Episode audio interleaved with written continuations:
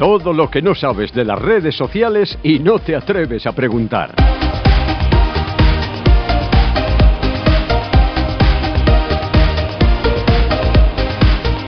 Hola David G. Mateo. Hola Chema, ¿qué tal? Hoy vas a hablarnos de Tinder y resulta, sorpresa, que han destripado su algoritmo y lo que han encontrado es sorprendente. Según dicen, ¿eh? Tinder no está diseñada para que tú encuentres el amor. Esto es una bomba. Bombazo. Pero antes de hablar de esto, vamos con un filtro de voz para Instagram. Pues sí, porque parece que después de las modas y tendencias de cambiarnos la voz en TikTok, que ya hablamos de ello en algún episodio anterior, ahora Instagram pues lo imita, que es lo que viene haciendo últimamente, va, va como coche escoba, ¿no? Por aquello de no quedarse atrás. Claro, claro, claro, es que Mark Zuckerberg ya no está en la vanguardia de las redes sociales, más bien en la retaguardia, ya sabes, mirando a TikTok y a Real y copiando todo lo que hacen bien. En fin, que ahora le toca a los filtros de sonido. Eso es. Resulta que tras la fama del filtro de TikTok, muchos creadores han decidido llevar estos efectos a Instagram para no tener que hacer la chapuza de grabar y editar en TikTok, guardarlo, descargarlo y después subirlo a Instagram. Más rápido es usando directamente un filtro en Instagram y pasando completamente de TikTok. Mm, especialmente bueno para los que solo están en Instagram y no usan TikTok, claro. Eso es. Pues te voy a enseñar a aplicar filtros y efectos de voz para que tus stories y reels directamente en Instagram queden más graciosos y divertidos. Mm. Solo hay que ir a grabar uno de estos contenidos deslizando de izquierda a derecha. Vamos, el acceso rápido a las stories o reels o lo que sea. Y ahí eliges en el carrusel pues el tipo de contenido. Lo que te decía, historias, reels o, o lo que veas. Y aquí viene la magia. En Instagram el tema de cambiar de voz va directamente con los filtros que uses, como los de la cara. Hay algunos que, que cuentan con efectos de sonido y así puedes modificar tu voz cuando estás grabando. Y te refieres a, decías, los de la cara, esos filtros que te deforman la cara o te ponen máscaras, ¿verdad? Solo que algunos se centran en el tema de la voz y el sonido. Bien. Justamente. Pues vas al carrusel de los efectos y te desplazas hacia la derecha del todo. Así te encuentras la herramienta Buscar. Aquí se abre un desplegable con un montón de filtros. Pues busca arriba otro, eh, arriba a la izquierda, otro icono de una lupa y escribes Voice. Voice, con Eso V, es. voz en inglés. Eso es. Con ello vas a encontrar unos cuantos filtros que distorsionan tu voz. Te recomiendo el de Voice Effect. Voice Effect, con dos Fs. Sí, que es de la propia Instagram, ojo, y cuenta con varios tipos de distorsión, algunos bastante graciosos, ¿eh? Pero hay otros que te permiten ajustar eh, lo grave o lo agudo de tu voz, según te hagas la cabeza más grande, más pequeña, esto también eh, te deforma la cara y te deforma la voz a la vez, Eh, como en el filtro Head Voice. O incluso usar las voces y máscaras de personajes de Star Wars. Y así con un montón de efectos, más máscaras, más caras, filtros o incluso solo con el efecto de sonido para distorsionar tu voz. Vas a encontrar de todo. Y que también, sí, eso te ocurre cuando no sabes, no se te da bien lo de distorsionar tu voz, ¿no? Hombre, Chema, es que no todos tenemos tus habilidades Hay algunos, vocales. hay algunos que Cambia mucho de voz según... Están viendo esto o lo otro, ¿no? Tú has que estar muy entrenado, Chema. Bueno, y cuando lo tengas te pones a grabar como una historia o como un reel normal y listo, ¿no? Y listo, ya lo tienes. El problema es que te limita el uso de otros filtros, claro. Pero si quieres contar una historia y hacerla más divertida con un tono de voz raro, pues así tienes la forma de hacerlo. Es la forma más sencilla para cambiar el timbre y tono de la voz en Instagram sin tener que descargarte absolutamente nada. Está muy bien. Eh, por fin hay filtros decentes para la voz en Instagram. Muy bien, vamos a cambiar de tercio y cuéntanos qué es eso de Tinder, ¿eh? ¿Cómo es eso de que no es una aplicación para encontrar el amor? ¿En qué quedamos? Y no me vengas a decir guarradas que te veo venir, ¿eh? No, no, no.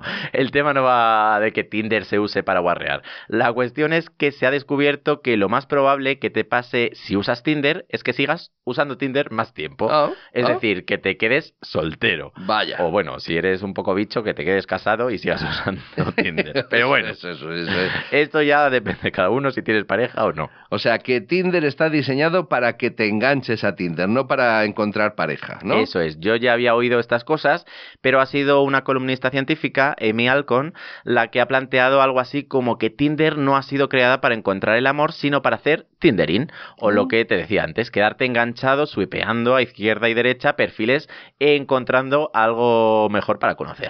Para los que no han usado Tinder, ¿eh? cuando hablas de swipear, te refieres a deslizar el dedo para pasar eh, fotos y dar el famoso me gusta o el no me gusta a un perfil de Tinder, ¿no? Eh, y esto es lo que engancha, parece ser, ¿no? Porque a mí me parece de lo más aburrido después de un rato. Pues según esta columnista, los usuarios de Tinder somos como una rata de laboratorio en busca de cocaína. Buscamos nuestro siguiente subidón y se basa en una teoría de la psicología llamada el refuerzo intermitente. No sé si te suena. Me suena un poco a tóxico. Sí, sí, sí. Así Tinder nos tiene enganchados, ¿no? Esto es lo que dices, ¿verdad?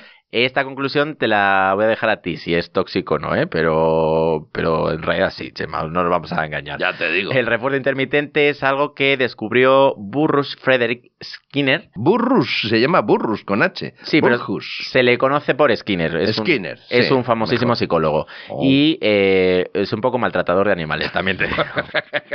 con ese nombre. No, no, por lo que hizo. Mira, a mediados del siglo XX le dio por meter a una rata en una caja que diseñó para estudiar el condicionamiento y la modificación de la conducta.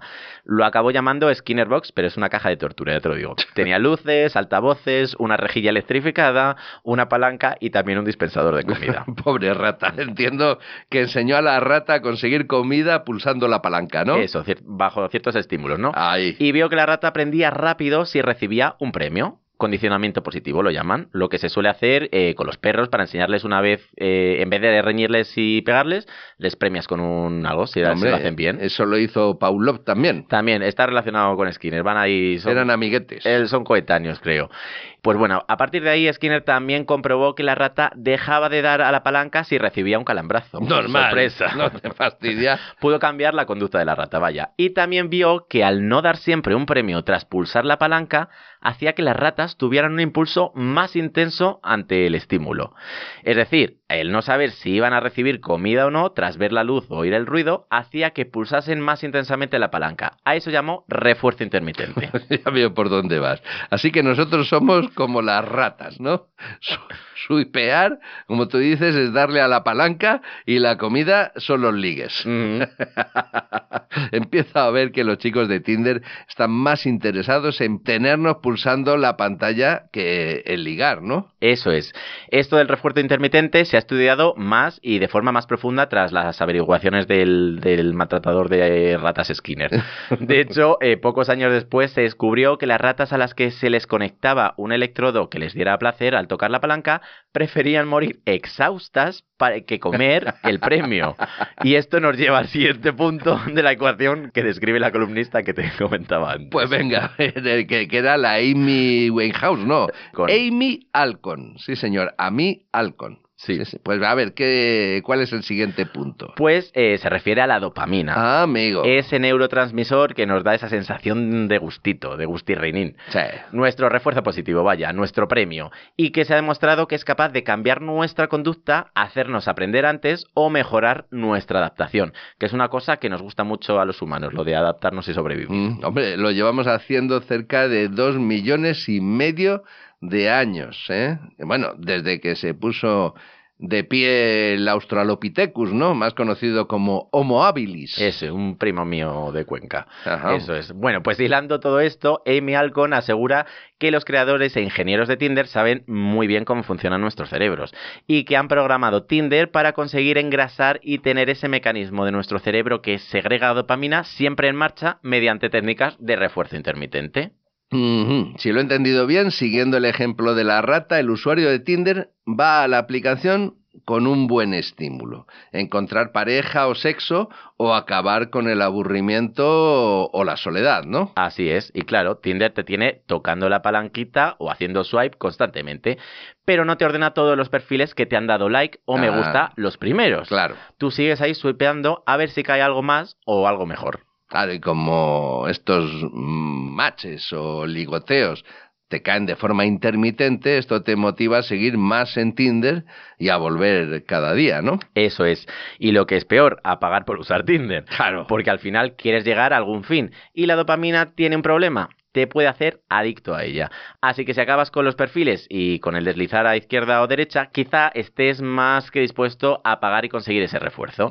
Y ahí seguimos eh, las ratas girando en la rueda del ligoteo sin saber que seguramente el fin sea mantenernos ahí y no encontrar el amor, una noche torrida o matar el aburrimiento. Hay que ver cómo es el cerebro humano y cómo son los ingenieros que hacen estas aplicaciones y redes sociales, ¿no? Mm. Siempre están pensando en cómo engancharnos a sus aplicaciones, ¿no? Venga, ¿alguna reflexión final sobre todo este tema? Pues solamente esa, que seamos conscientes de que cada red social y cada aplicación va a mirar hacia su propio beneficio. Claro. Parecerá que los efectos de voz, las notas o cualquier otra herramienta de estas, pues es un añadido para que lo pasemos mejor. Pero no deja de ser un refuerzo y una estratagema para que sigamos deslizando, viendo contenido y consumiendo publicidad con la que ellos ganen dinero. Conclusión. Pues te recomiendo que controles estas tendencias y evita pasar demasiado tiempo en las redes sociales, que si no la dopamina al final pues no te va a dar subidón y va a estar de bajón. Claro, estar de bajona pasando y suipeando, ¿no? Eso es. Muy bien, David G. Mateo, pues muchas gracias por todo esto y oye, hasta la próxima. Adiós.